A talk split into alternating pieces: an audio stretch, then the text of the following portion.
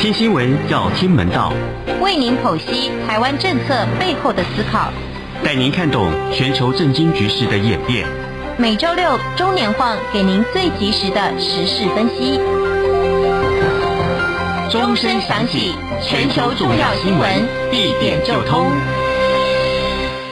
各位听众朋友，大家好，欢迎收听钟声响起，我是中年晃。您现在收听的是中央广播电台来自台湾的声音啊。本周节目里面呢，呃，先跟大家简单说明一下哈，本周这个 COVID-19 武汉肺炎在台湾的疫情。那根据我们的指挥中心的统计呢，呃，本周啊，本周的整体确诊人数比上周哈，跟上周比啊，大概少了百分之十九。啊，那从端午节连续假期之后的连续三周，呃，我们的确诊人数都一周比一周少，所以啊，照这个流行曲线来推估的话，可能到七月，也就是呃下一周再过去之后，呃，七月开始呢，我们的疫情高峰期应该就过去了啊，然后接着呃，大概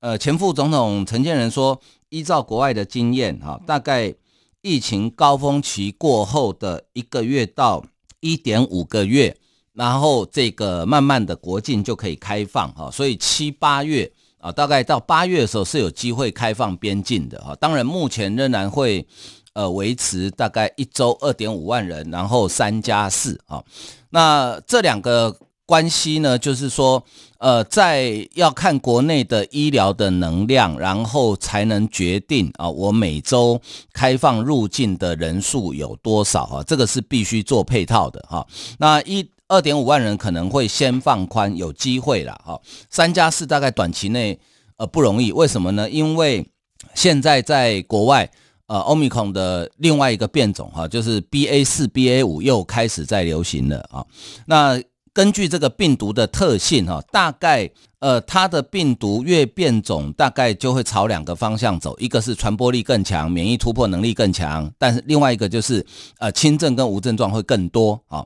那呃，台湾到目前为止，哈，根据呃指挥中心的统计，台湾目前整体的确诊人数来到总人口数的百分之十四点五九，好，百分之十四点五九。呃，所以呢，其实如果依照国外的流行病学的经验推估，通常哈，专家会认为说，呃，政府公布的确诊人数可能是啊，这个实际确诊人数呢，可能是政府公布的三到五倍这么多。呃，但是我不觉得台湾有这么高的倍数哈，因为第一个，呃，台湾医疗发达，公卫很好，然后。呃，地小人稠，所以资讯流通非常快。你说像美国这么大的国家，它很多地方很乡下，他确诊之后，他去哪里通知啊，或去哪里看医生啊？台湾不一样，呃，我们几乎每个社区都有诊所啊，所以基本上我觉得台湾的呃所谓的黑数应该没有那么高啊。所以我这是我个人啊，我个人觉得啦，台湾的到目前为止真正有。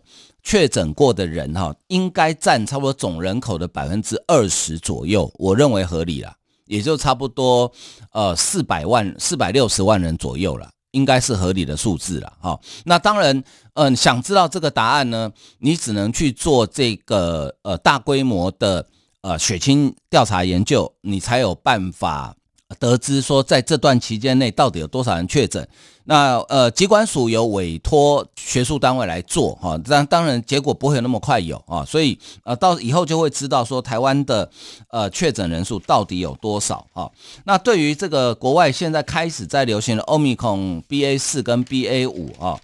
呃，根据美国哈佛大学医学院最新的研究啊，他们是说，呃奥密克戎的 BA 四跟 BA 五呢，你就算已经打了啊三剂疫苗，或是说你曾经。呃，被 Omicron 的 BA one 跟 BA two 感染过，仍然哈呃有机会得到，因为它的免疫逃脱能力更强哈啊。但是好消息是呢，呃，美国的药厂莫德纳研发的次世代的二价疫苗哈，根据他们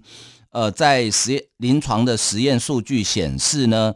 呃，这个莫德纳的二价疫苗呢，对于啊这个 BA 四 BA 五都有。啊，都有这个抗体哈，呃，根据他们的临床数据，呃，这支二价疫苗呢，对抗 BA 四跟 BA 五的抗体呢，大概有五点四倍这么高哈，比第一代的哈，这是第二代的疫苗。那如果你从来没有感染过的呃受试者呢，体内的抗体则是有六点三倍那么高哈，所以而且这一个。根据莫德纳公司的新闻稿是说呢，这个二价疫苗可能产生出对 Omicron 整个变种家族的持久保护啊，但是呢，呃，这个是不是真的？当然，目前呃该公司是这样说啊。那呃，其实呢，莫德纳是目前哈呃这个。唯一啊，也是最早研发出二价二代疫苗的哈，那其他药厂也在努力当中了哈，其他药厂也在努力当中了啊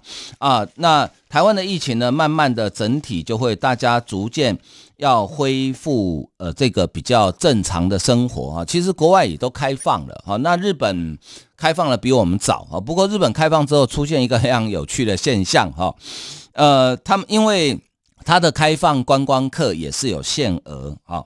那所以呢，这个结果导致日本人哈，现在对于这个欧美到日本去观光的人呢，他们觉得说，呃，有点不太习惯哈，因为他们说，他们觉得说，因为日本人虽然也开放，但是日本人还是呃相当守规矩哈，戴口罩的比例相对比较高啊。那可是呢，欧美的人到日本都不戴口罩啊，会日本人搞得心里有点毛毛的，说啊，你们怎么都不戴口罩啊？所以。呃，开放之后可能会遇到，我想台湾慢慢的开放之后，可能我们也在路上会看到很多西方的人士哈，到台湾来，呃，可能他们也不习惯戴口罩啊，所以呃，这个是将来必须一定会碰到的事情哈。这是关于啊，一开始先跟大家简单说明呃，关于台湾呃本周这个疫情的变化。呃，另外在阿富汗哈，阿富汗在六月二十二日的时候。呃，发生瑞士规模五点九的强震，目前已知死亡人数超过一千人。好，那台湾跟阿富汗虽然呃平常交往不多哈，我们对阿富汗大概也不是太熟悉啊。那呃，可是呢，基于这个人道的精神呢，呃，外交部还是决定。捐赠一百万美元给阿富汗啊，希望能够帮助这些灾民。那因为发生地震的地点啊比较偏远，而且我们的救难队呢去到阿富汗呢可能也不是那么的方便，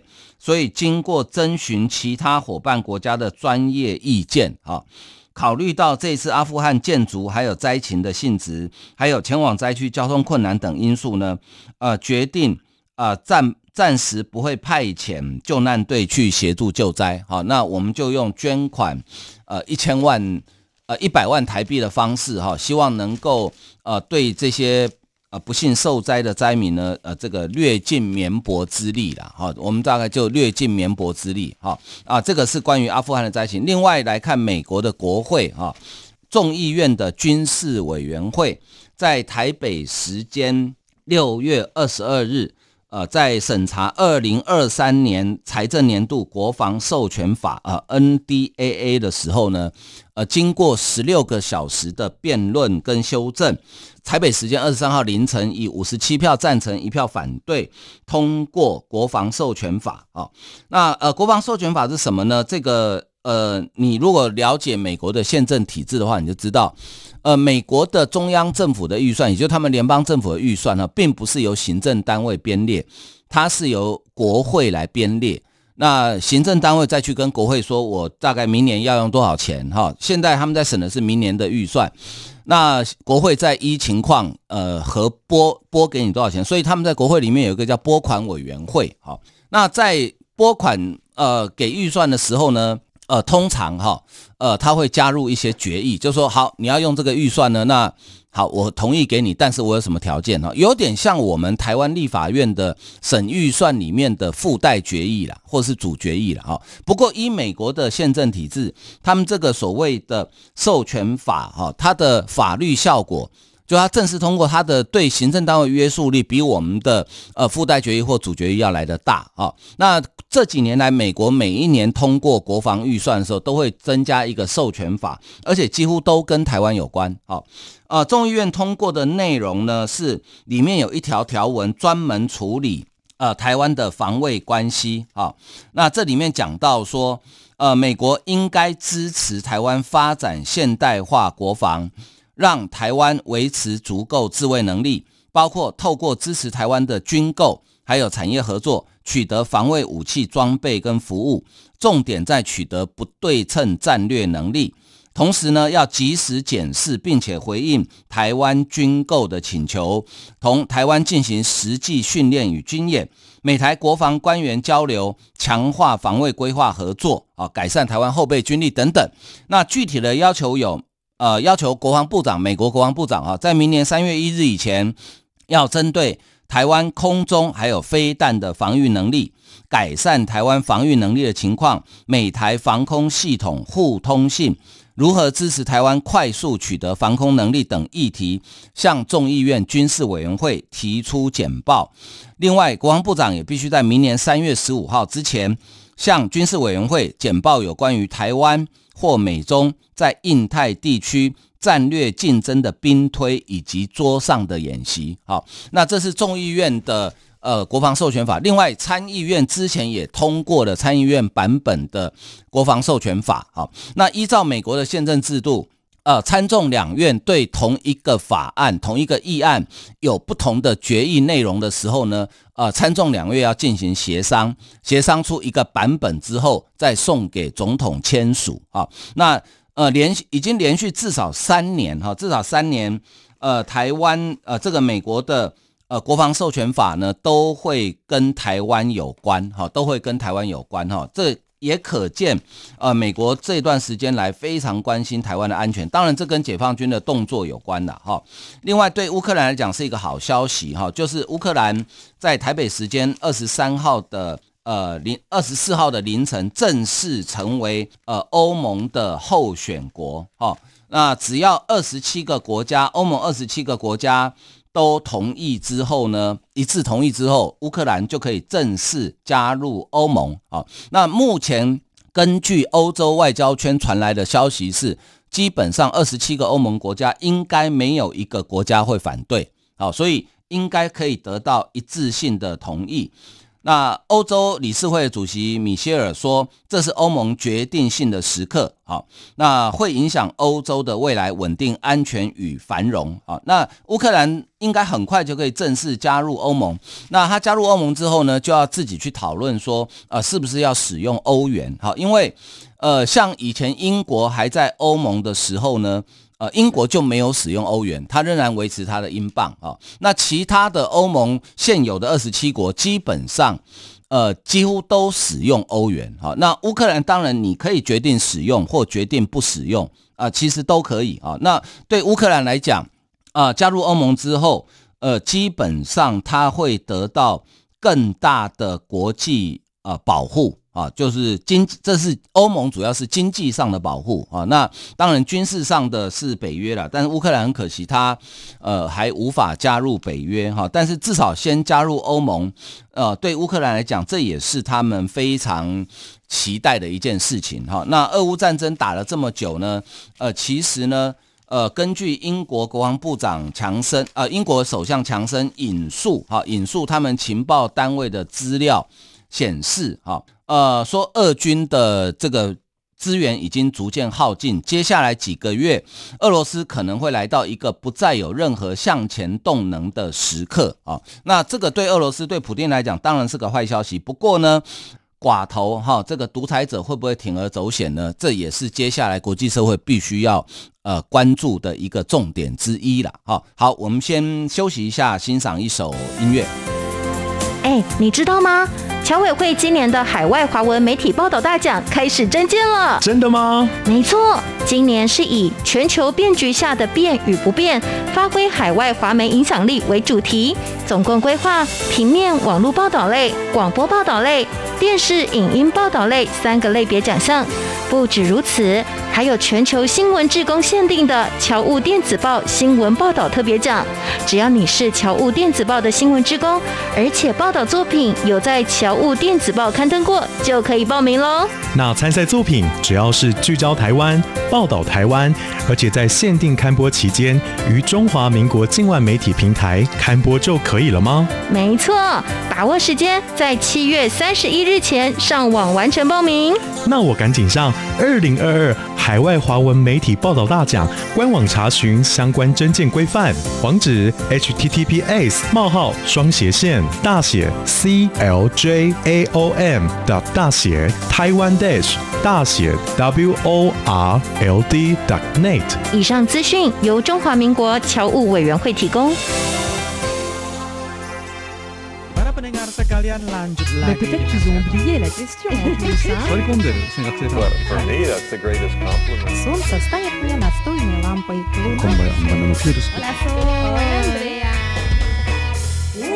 世界的那个尽头，请你跟我这样做。哦哦哦，Turn on your radio。哦哦阳光 RTI。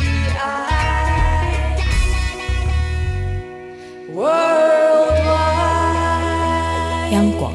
联系世界的桥梁。欢迎继续收听钟声响起，我是钟年晃。您现在收听的是中央广播电台来自台湾的声音。好，好，这个普丁发动这一场呃侵略乌克兰的战争哈，到目前为止哈可以说是得不偿失了哈。我怎么说呢？呃，他既没有办法达到他的战略目的啊，他的战略目的呢就是很快的控制乌克兰，然后。扶植一个亲俄的政府，让乌克兰变成俄罗斯的附庸国，哈，既没办法达到这个目的呢，又赔上俄国的经济，还有就是俄国的形象以及普丁个人的形象，啊，呃，根据美国的智库皮尤研究中心最新公布的一份针对十八个国家的民意调查结果显示，啊，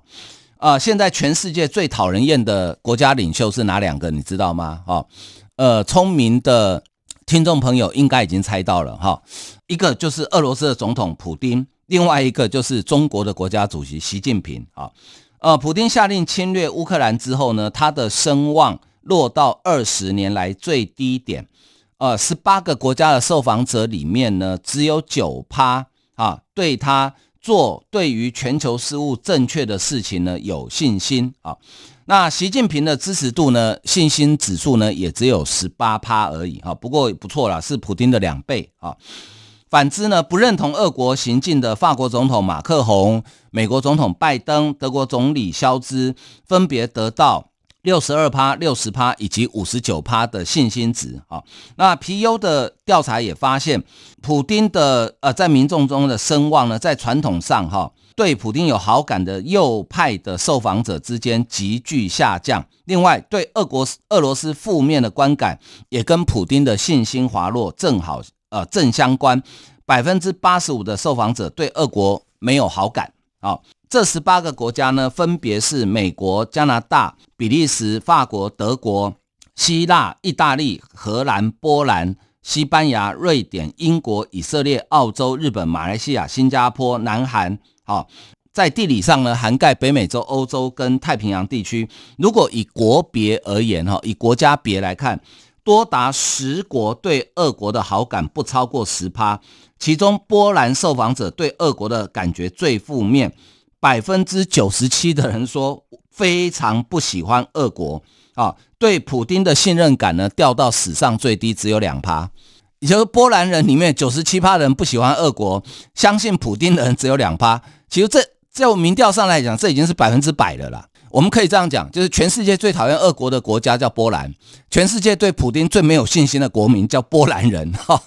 只有俄国跟马来西亚受访者哈，以信任普丁跟喜欢俄国的居多哈。那波兰会这样子，当然有它历史上的原因啦。哦，因为波兰在历史上呢，曾经被德国在二战的时候，曾经被德国跟俄罗斯联手给瓜分掉。然后二战结束之后呢，波兰又被俄罗斯关进铁幕里面，哈，被当时的苏联关进铁幕里面。啊，后来慢慢的才民主化。所以波兰人，而且因为他就临近乌克兰，以前乌克兰是苏联的领土，他其实就在苏联旁边，所以他们对于呃苏联的感觉应该是呃更深刻吧？好，可以这样讲，应该是更深刻啊。所以呃波兰人。会如此讨厌俄罗斯，真的不是没道理的。哈啊，这是关于俄乌战争。另外来看哈，呃，中国在前一两个礼拜哈无预警的禁止了以验出禁药为由哈，呃无预警的禁止了台湾的石斑鱼进口。那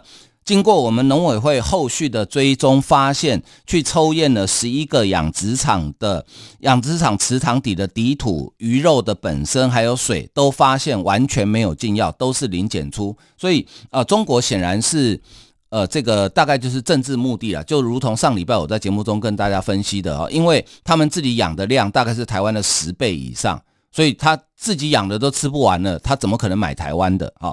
在这种情况之下呢，台湾的石斑鱼哈，当然，因为我们有九成的石斑是靠外销到中国哈，所以当然需要另外来找通路。那在这边呢，也要非常感谢啊，这个呃全联福利社的老板林敏雄先生哈，他前两天答应呃全联今年要消化五百吨的石斑啊。那根据农委会在推出几项措施之后呢，呃，台湾的石斑大概今年还会有一千六百吨，还没有找到去向哈。那全年消化掉五百吨之后，大概剩下就差不多一千一百吨啊。呃，非常感谢林敏雄董事长啊。所以呃，他不其实不止石斑，去年的凤梨啊、莲雾、荔枝、凤梨释迦啊，甚至每几年就会来一次的生产过量的高丽菜啊，全年每次都买很多啊。那他希望来帮忙销啊。那传来的好消息呢？日本啊，日本啊，日本呢也决定啊，也决定要来呃帮我们啊卖石斑鱼哈。日本的产经新闻呢，甚至用头版全版用民主的鱼啊来称呼我们台湾的石斑鱼啊。其实台湾从二零一六年开始啊，大概就已经在日本举办石斑鱼的促销活动啊，但是呢，呃，其实比较困难哈，因为呃，根据我们的台湾贸易中心东京事务所所长陈英显说，哈，台湾养殖的石斑呢，都是以活鱼，呃，出口到中国跟香港。如果要卖到美国、日本、欧洲的话，就没办法用活鱼。还有，呃，价位也是关键。以在日本的价位来看，哈，呃，石斑的单价会比尾鱼高啊。我们知道日本人很爱吃尾鱼嘛，哈。呃，目前可以卖到日本的石斑，包括龙胆石斑跟青斑啊。不过呢，因为日本本身是个海岛国家，他们的鱼类太多了，而且相对鱼种多又便宜。台湾的石斑因为成本的关系呢，呃，是高级鱼，好，所以单价会高，呃，相对市场会比较小，好，所以过去这几年来，其实我们卖去日本石斑鱼其实并不多，哦，并不多，哦，主要就是因为啊，呃，单价很高，哈。呃，但是呢，有一个好消息，就是日本全日本最大的养殖业者叫做林养渔场啊，林养渔场的老板、董事长，他们叫做霞舅啊，会长，呃，林胜平呢已经说啊、呃，他想要来试看看，但是他很谦虚，他说，呃，他也不知道最后结果怎么样，但是他可以试啊。那林养鱼场的老板林胜平呢，他也前几天接受了自由时报的专访啊，啊，他讲到说。呃，上次去年凤梨的事件他帮不上忙啊，这次换成石斑鱼呢，呃，算是他的管区啊，因为他他是他自己就养鱼的啊，呃，或许有什么可以帮忙的地方。呃，林养鱼场呢是呃已在日本的福岛县，那经营已经第三代了哈，从林胜平的父亲第一代到他啊，现在他儿子也在经营。那林胜平呢是一九四四年出生在福岛县白河郡啊。呃，虽然他的姓氏叫做林哈，就是我们的双木林哈，但是日本的林发音不是这样，日本日文的林的发音叫做 Hayashi 啊海鸭旭。那可是呢，他每次跟来自台湾的朋友呃介绍他自己的时候呢，呃，他会说我是来自福岛的令啊，林桑啊，呃，他故意用这个呃有点像融合台语跟日文腔的令啊，林桑啊。那林胜平说呢，中国宣布禁止台湾石斑进口之后，一位住在台湾的日本朋友就联络他说，他说台湾现在养殖的鱼卖不出去啦，很伤脑筋。好，他就想说，诶，也许我可以尽点力啊。林胜平的专业呢是养殖鲑鱼跟鳟鱼，啊养啊，因为鲑鱼跟鳟鱼是属于比较温带地区的鱼类，那石斑是热带的鱼，所以他比较不熟悉。但是他想说，呃，一定会有办法的哈。他说，例如他们自己生产的枫叶龟，呃，供应到日本的寿司连锁店，或许可以请。呃，他们也试试台湾的石斑，只不过现在还在洽询的阶段啊，毕竟他也没吃过台湾的石斑，对于烹调方法跟吃法都不是很清楚。那台湾的石斑要怎么引进？以后是用活鱼还是用冷冻的方式啊？都还在洽询中。目前他的做法是先买个两到三吨的台湾石斑哈，先到日本去试吃看看。那呃，公司的员工跟他儿子都一起动起来啊，他说呢。台湾只要遇到困难，日本人都非常乐意的帮忙。或许他出面可以提高声量，哈，达到宣传的效果。诶，因为他林盛平为什么会这样想法？主要就是因为三一一日本核灾之后，因为福岛就是重灾区，当时福岛养殖的水产品呢，根本大家基于害怕，根本卖不出去啊。呃，所以他说呢，哈。呃，当时呢，三一一核灾之后，台湾也禁止福岛水产进口，但台湾的石斑被中国刁难，却有福岛人站出来帮忙，好、让很多台湾民众呢觉得可能有点不好意思哈、那对此呢，林胜平说他不介意，他说两件事情完全无关。核灾事故之后，福岛的东西完全卖不出去，台湾养殖业的痛，他们感同身受，因为他自己也经历过。啊，说像他们养的鱼，从鱼卵养到成鱼，结果卖不出去，真的很难过，那真的血本无归了。哦，那台湾的养殖业者遇到这种困难，尤其是中国，呃，欺凌弱小的做法，实在让人看不下去，所以决定站出来帮忙。好，呃，林胜平呢是，呃，他们林家跟台湾颇有渊源哈，他的祖父啊，曾经担任第十三代台湾总督石总英藏的顾问。林胜明本人跟台湾结缘很深，四十年前，呃，台湾开始养殖红尊的时候呢，就曾经到台湾中部山区的养殖场进行技术指导。他加入日本李登辉资友会，担任福岛支会的支部长，但因为现在年纪比较高了，哈，三年前交棒。他的儿子也是李友会的会员，曾经到淡水参加过李登辉学校。诶，林胜平还很得意的说，李前总统访问日本的时候呢，他一路作陪。啊、甚至一直到冲绳，还有石石垣岛哈，哎，那蛮远的，因为福岛在日本本州的东北，那冲绳石垣岛是在很南边哈。那显然，呃，他跟台湾真的是呃颇有渊源哈，真的颇有渊源哈。那也希望台湾的石斑呢，可以很顺利的卖到日本去，因为日本人真的很爱吃鱼啊，而且他们吃鱼的方法很多元哈，有沙西米啦哈，也可以。啊，煮啦哈，也可以做成这个呃各种不同的料理。其实台湾现在也很厉害哈，因为前两天这个我突然收到高雄市长陈其迈送我的一个薯条哈，我说啊，你没事寄两包薯条来给我干什么？他说不，这不是不是那个什么什么什么什么当劳的薯条哈，他说这个是他们高雄哈一个食品业者，他用那个台湾特有的龙虎斑哈去做成的薯条。好，龙虎斑，龙虎斑是不是天生天然的石斑鱼？它是人工用龙胆石斑跟老虎斑去交配而成的，叫龙虎斑。好，那龙虎斑很神奇，就是说，呃，它融合了龙胆石斑跟老虎斑的优点啊。龙胆石斑怕冷，只要天气稍微一冷就挂掉啊。老虎斑呢，肉质很细，那龙胆石斑肉质比较 Q 弹。那变成龙虎斑之后呢，它就是。又比较不怕冷，然后呢，肉质又比较适中一点哈。那它那个那个薯条哈，它就是用龙虎斑的鱼肉打成鱼浆之后去做的，而且它不是用炸的。哦，说吃了不会上火哈，那我我吃看看，好吃的话我再跟大家报告，再请大家去买哈。那是我们呃高雄的食品业的，好像叫于社长啊，他特别研发出来的龙虎斑薯条哈。如果卖得好的话，我觉得以后台湾的连锁速食店可以考虑一下哈，因为现在不是薯条都缺货吗？哈，我有一次去那个买得来素，他还特别问我说：“今天是地瓜条可以吗？” 哈，因为现在薯条好像缺，因为马铃薯的关系嘛，原物料缺货哈。那以后以后是不是可以改成那个呃龙虎斑薯条哈？搞不好会打出另外一片呃新的市场也不一定。好，好，今天因为时间的关系呢，我们节目进行到这里，非常感谢大家的收听，谢谢，拜拜。